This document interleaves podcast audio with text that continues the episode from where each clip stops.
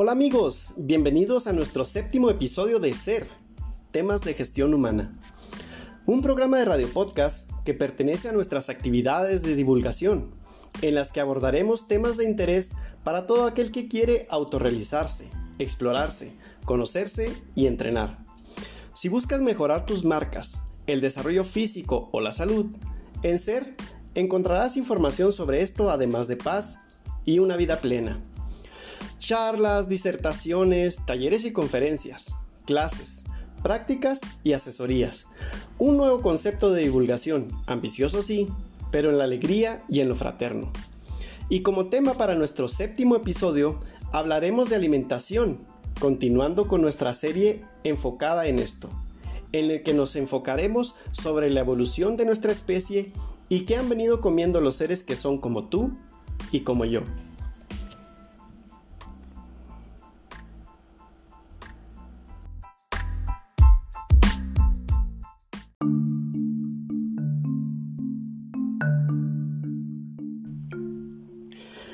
En nuestros días es común y ya de moda escuchar y ver publicidad de todo tipo sobre dietas que de nuevo en nuestra historia reciente se manejan como sistemas de alimentación milagro que intentan desbancar a las famosas dietas sobre el evitar comer grasa y la cuenta de calorías.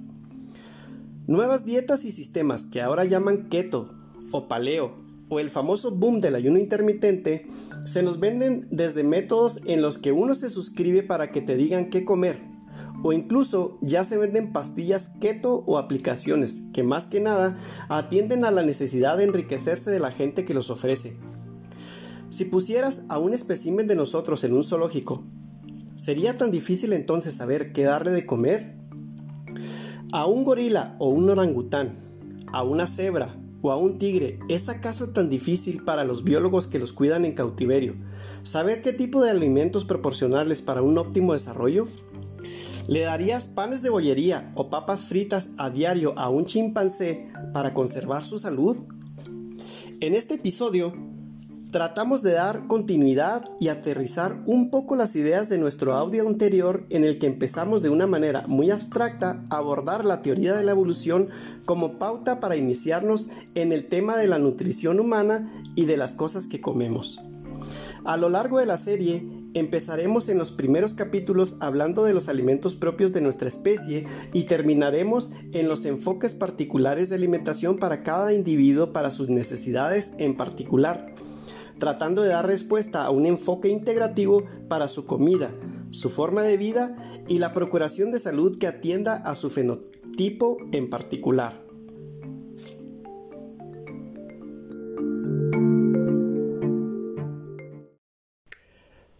Hola amigos, esta noche en la que estoy grabando de nuevo para ustedes, quiero empezar diciendo que soy consciente de lo denso y lo un poco abstracto que se abordó la información en la que empezamos a hablar de nutrición en nuestro podcast. En el capítulo anterior empezamos a hablar un poquito de las pautas principales sobre el enfoque que le vamos a dar a nuestro desarrollo del tema de la alimentación. Estaremos hablando de alimentación a lo largo de una serie de episodios y empezamos con el episodio 6 en donde hacíamos pautas para empezar a hablar de la teoría de la evolución como una base o como un fundamento o como la piedra en la que vamos a sustentar la manera en la que abordaremos el tema de la alimentación. Esto lo hicimos porque era importante dejar bien sentado de dónde nace la información que se, que se está abordando hoy por hoy en el tema de lo que las personas debemos de comer o de lo que hemos venido comiendo y de las nuevas maneras de no solo enfocar la nutrición humana, sino también la salud humana. Em, más o menos aproximadamente desde los años eh, 80 de mediados de los 80 los 90 los años 2000 eh, está saliendo nueva información o hay nueva manera de abordar la información que, que, que los seres humanos tenemos acerca de nuestra salud, derivado de estudios que están muy relacionados con los análisis, análisis eh, genéticos y antropológicos. Estamos hablando de esto porque eh, la información científica que se arroja de nuevo para revisar lo que estamos comiendo y cómo estamos viviendo ha venido a cambiar un poquito la manera en la que toda la sociedad convive con la salud, con la medicina y con lo que come.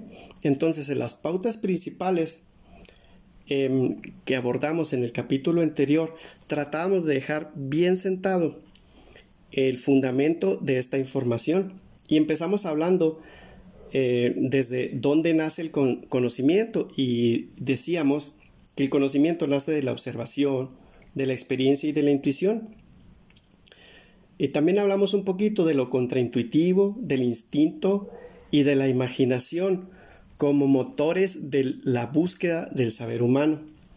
También hablamos de fe, de esperanza, de dogmas y tratamos de hacer la unión o, de encararlos frente a lo que es la ciencia, la evidencia y la meditación. Mm, decíamos que un científico por lo general nace, eh, eh, perdón, este plantea una teoría basada en la intuición y luego que a través del proceso del método científico va encontrando eh, evidencia para poder sustentar los conocimientos que se integran en un andamiaje como lo viene siendo una teoría. Y decíamos que la teoría entonces es em, la máxima expresión del saber humano. También hablamos de la, teoría de, la evolución y dijimos que bueno, pues que esto es, ciencia pura. Y dijimos también que la teoría de la evolución de Darwin es hoy por hoy tal vez eh, el culmen del conocimiento que en materia de biología el ser humano posee. Dijimos que Darwin es tan importante como Newton y como Einstein y que la teoría de la evolución fue sometida al rigor científico y, está sustentada con evidencia tipo A, que es la, mejor evidencia que, se mm, utiliza en ciencia. El conocimiento humano moderno es holístico e integrativo hoy por hoy. En un análisis clásico, la mayoría de las veces, nosotros separamos las partes de un conocimiento para, poder comprenderlo. Y hoy eh, en, la manera moderna de enfocar sobre todo lo que debemos de saber con respecto a nosotros, estamos tratando de integrarlo de una manera holística, en la que no, separamos la parte biológica del ser humano de la parte mental, por ejemplo, o de la parte espiritual, o de la parte eh, que viene siendo química, etc. La nutrición y la salud integrativa moderna están basadas en hipótesis que surgen de la teoría de la evolución. Entonces, de aquí para adelante, cuando estemos hablando acerca de nutrición, vamos a estar hablando de hipótesis, pero eh, hipótesis que están fundamentadas en la teoría de la evolución. Las hipótesis eh, debemos dejar claro que son solo ideas, pero estas ideas están fundamentadas en una teoría sólida. Ok, el enfoque que, les quiero empezar a desarrollar en estos episodios va a estar partido en dos, en, en dos. Estas dos partes va a ser primero en, Mm, vamos a empezar a hablar de lo que tú como especie comes o debes de comer o que ha venido comiendo los animales de nuestra especie. Y luego más adelante hablaremos de lo que cada individuo de la especie en particular em, le debe comer o le atañe comer con respecto a cómo vive y a la procuración de su salud y de estar mejor. Bueno, a mediados de 1985, en el New England Journal of Medicine, eh, dos científicos, Boyd Eaton y Melvin Conner, eh, publicaron un primer paper en el que, un artículo pues, en el que planteaban que tal vez lo que estábamos comiendo no estaba bien, bien acomodado con respecto a lo que los animales de nuestra especie o lo que nuestros antepasados habían venido comiendo y qué fue lo que nos formó como seres humanos. Eh, esta información venía, ah, salió de estudios antropológicos y antropogenéticos que se vinieron desarrollando desde los años 70 más o menos hasta nuestros días y que nos han traído eh, información importante que como les digo em, ha venido revolucionando la manera en la que en la que debemos de comer todos. Si tú este en tu vida diaria experimentas que por las tardes se hincha tu vientre o que tu salud intestinal no es muy buena, que, que tienes gases, que em, también tu sueño no es muy sano. A veces las personas batallan mucho para dormirse o, o duermen y luego se despiertan por la madrugada. Este tipo de, de, insomnios muchas veces están derivados de la pérdida de salud, que no es precisamente una enfermedad o una patología, sino que hoy por hoy se considera que, que no tener una patología mm, clínica así bien, bien este, em, encontrada, no sé cómo decirlo, em, no precisamente quiere decir que, que uno esté sano también hay personas que, viven con estrés diario o con depresión y muchas veces eso tiene que ver con lo que estamos comiendo. O, o, la pérdida de desarrollo muscular o el exceso de grasa tan común. Muchas veces las enfermedades crónico-degenerativas no sabemos de dónde vienen, de dónde las tenemos, pero estas enfermedades tal vez tienen mucho que ver con lo que nosotros estamos comiendo. Ok, entonces empezaremos hablando sobre lo que nosotros hemos venido siendo a lo largo de la, de la historia, de la biocronología homínina, de lo, de lo que somos como, como especie y del proceso de hominización. No sé si ustedes sepan, pero nuestro género, el género Homo, eh, viene de un proceso en el que animales eh, homíninos y, paninos fueron cambiando desde hace millones de años. Más o menos hace como 6 millones y medio de años hasta nuestros días, o sea, como menos 6.5 millones de años, empezó un proceso de evolución en el que eh, los, los, monos o, los, los, animales homínidos que, que, estaban en la Tierra en aquel tiempo em, fueron evolucionando y cambiando hasta llegar al animal que nosotros somos ahora. Hace aproximadamente 3.5 millones de años, en la mitad de, este desarrollo evolutivo, eh, había un, un, un, homínido que, denominaron eh, Australopithecus africanos. El Australopithecus, que como les decía, vivió hace 3.5 millones de años, pues ya es un homínido que, que que logra caminar de pie. ¿Por qué estoy hablando de esto? Porque vamos a hablar acerca de lo que hemos venido comiendo.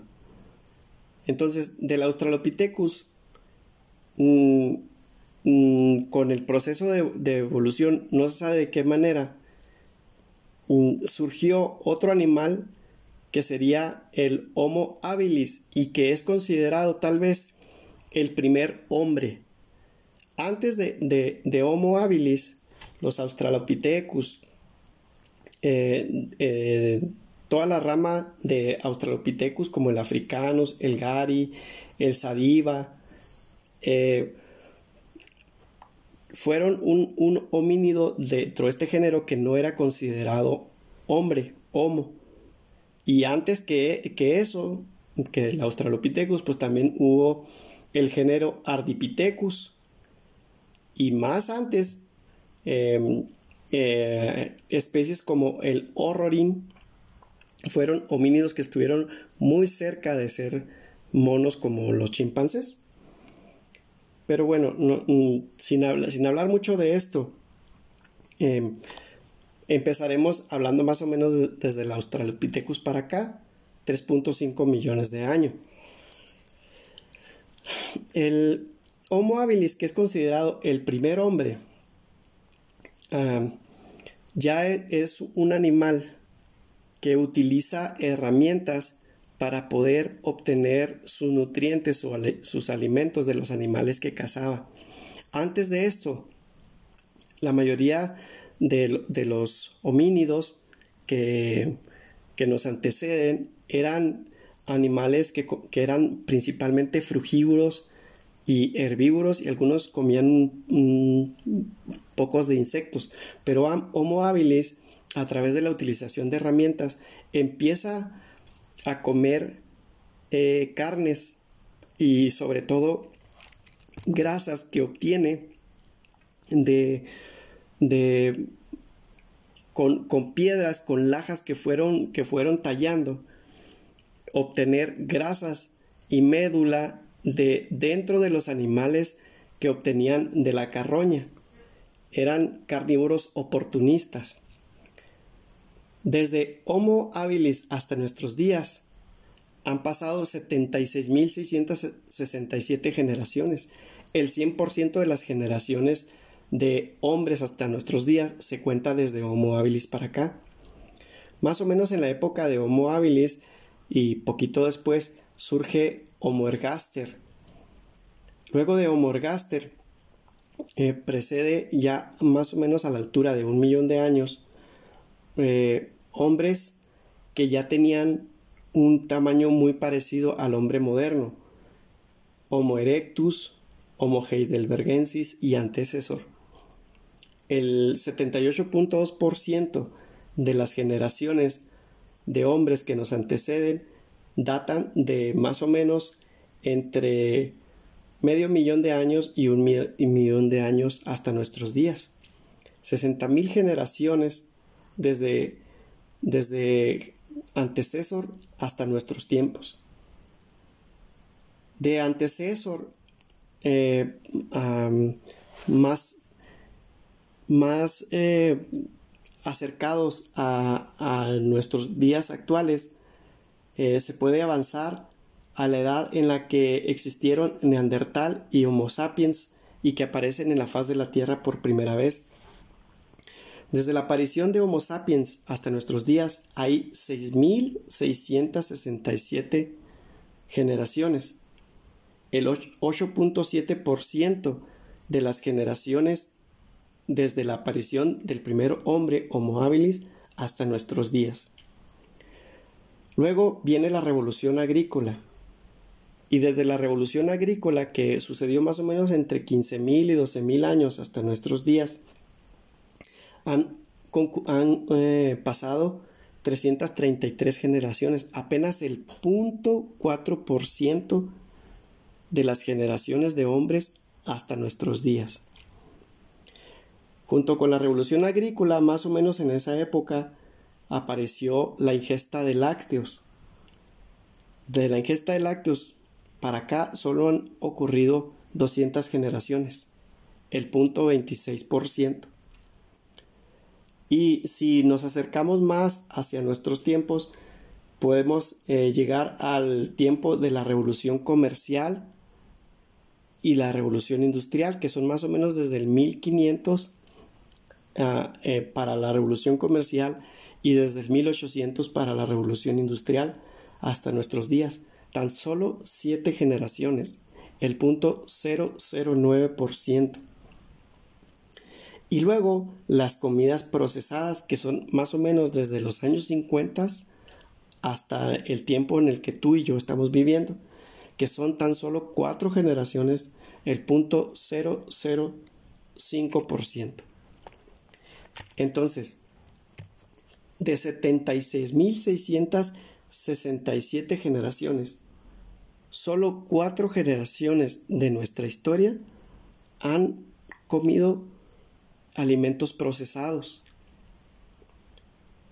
Esta este es eh, la hipótesis principal que se deriva del estudio de la teoría de la evolución que plantea que revisemos todas las personas lo que debemos de comer y si lo que estamos comiendo es correcto para nuestra salud y para uh, una buena calidad de vida desde la alimentación, la manera como, como vivimos, cómo nos movemos.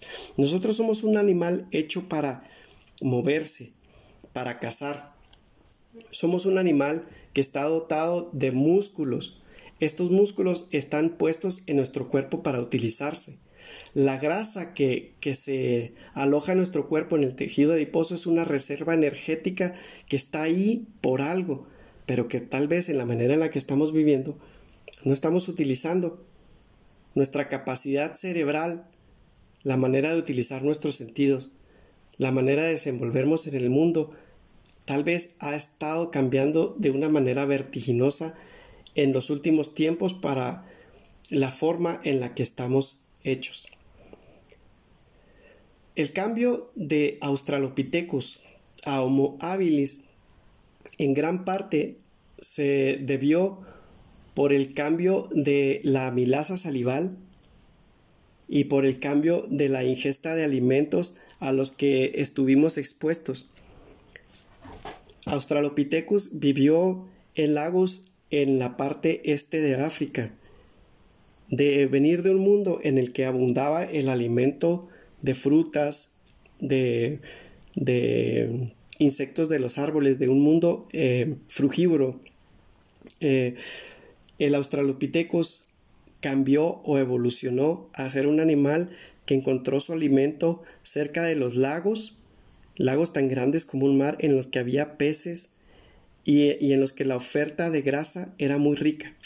Esta grasa mm, tan rica era mayormente integrada por omega 3 y omega 9 que hoy por hoy son la, la, la la sustancia fundamental de la que está armado todo nuestro sistema nervioso. Es tal vez esto lo que dio una respuesta en el desarrollo de la inteligencia o de la manera en la que nosotros encontramos el poder vivir y el poder sobrevivir utilizando más y cada vez más la sapiencia y la sabiduría como método de supervivencia.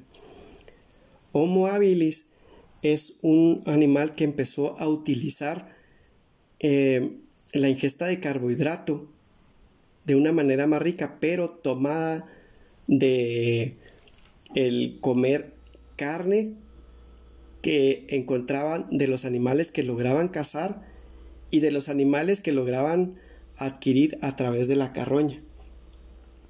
Luego, en el, en el proceso desde de Ergaster, Erectus, antecesor, este desarrollo se, fue haciendo cada vez más importante en el que el ser humano fue integrando mayor cantidad de alimentos que antes no estaban en su oferta y que lo fue logrando a través de la presión de los cambios que hubo en el mundo para que pudiera eh, eh, llegarse a, este tipo de, alimentación tan variada que fuimos adquiriendo a lo largo de nuestra historia. La, presión natural a través de los cambios climáticos, de las glaciaciones, de las desertificaciones, sobre todo de la desertificación de África, o sea que, lo, que, gran cantidad de, del clima de África de ser una selva cambió a ser sabana.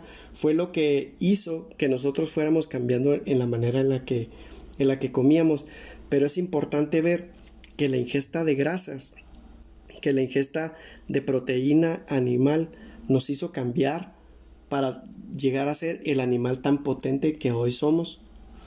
Y que la gran mayoría de este tiempo en el que el 76.667 generaciones eh, han venido comiendo eh, alimentos que obtenían a través de la caza y de la recolección son son tan importantes, tan grandes, tan, mm, tan contrastantes contra tan solo cuatro generaciones en las que hemos venido comiendo comidas procesadas. También es importante hablar un poquito de la revolución agrícola. De la revolución agrícola hacia nuestros días tan solo han, ocurrido 333 generaciones.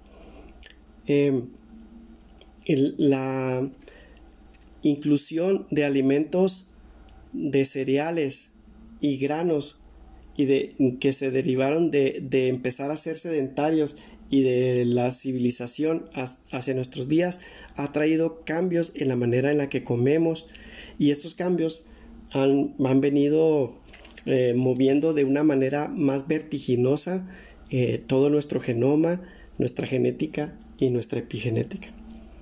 Bueno, pues hasta aquí quiero dejar este capítulo. Yo sé que sigue siendo un poco abstracto, pero poco a poco vendremos eh, adquiriendo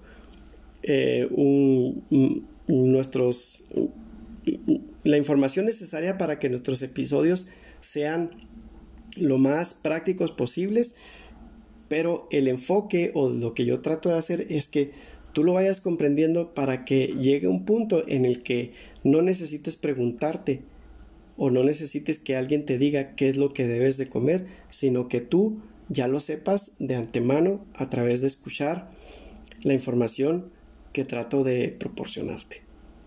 Bueno, Espero aportarte en este episodio y hasta la próxima.